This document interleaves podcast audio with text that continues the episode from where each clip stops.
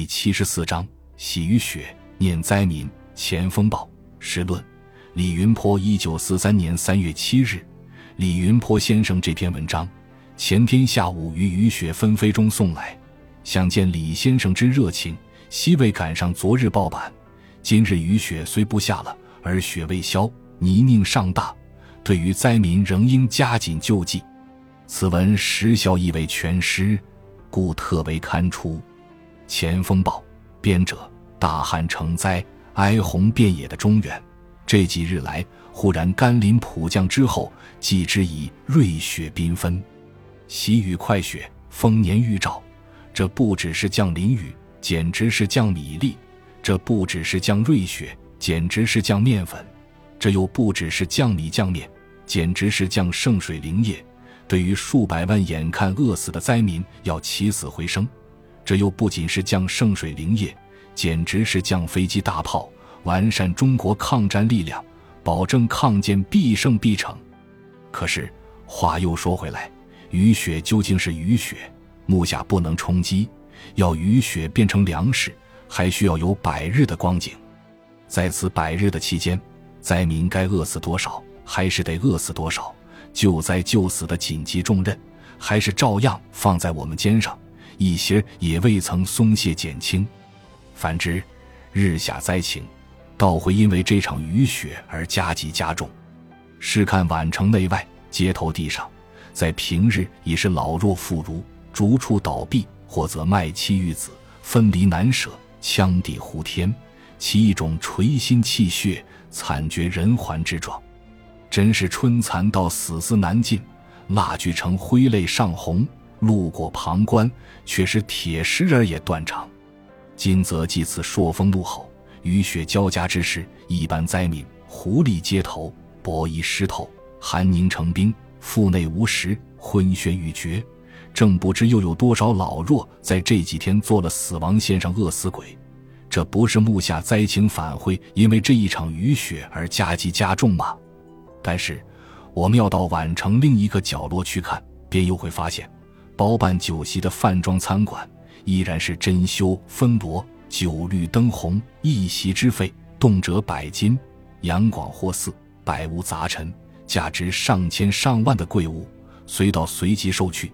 其因囤积贩卖而发国难财者，一夕挥霍动数万金，这些不在常人视线之内。这又是一个什么世界？与前文所素描的一幅灾民死亡图，恰恰构成一个鲜明的对照。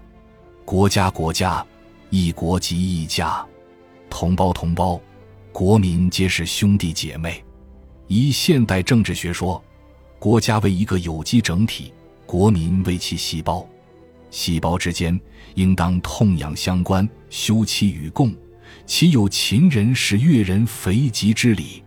但我国人民积习以种种历史的因素，多持独擅自的主意，个人自扫门前雪，休管他人瓦上霜，饿死街头无人问，富在深山有远亲。国民间同情心之薄弱缺乏，在现代各国实罕其例。国家立国，国民为国，全仗国民之间一点同情热爱，以相互团结携手以不坠。今乃国民间同情薄弱如此，岂非为御武抗战救灾恤荒之一大障碍？国家不怕穷困，就怕苦乐悬殊，贫富太差，失掉以国为家，互相周济救恤之意。欲得补救此点。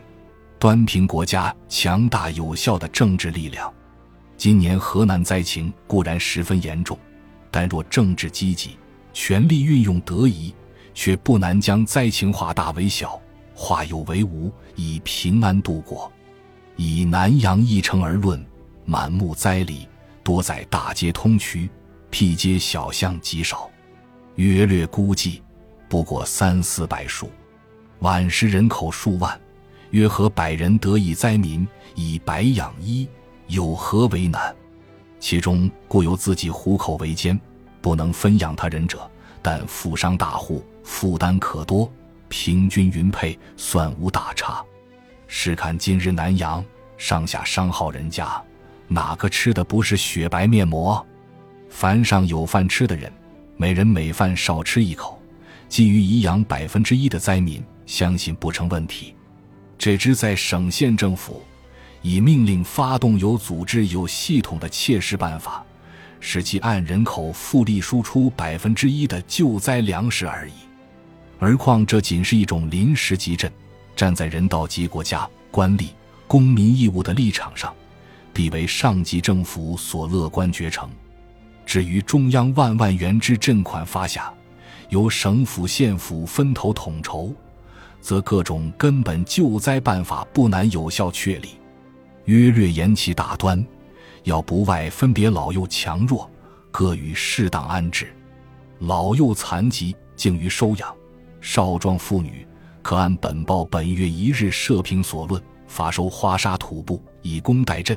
壮年男子稍于将养，可编为运输队，配发扁担、手车等物，督导运粮输货、洗剑救贵、平跳平价，均属较为单纯易举，不应未必繁琐不办。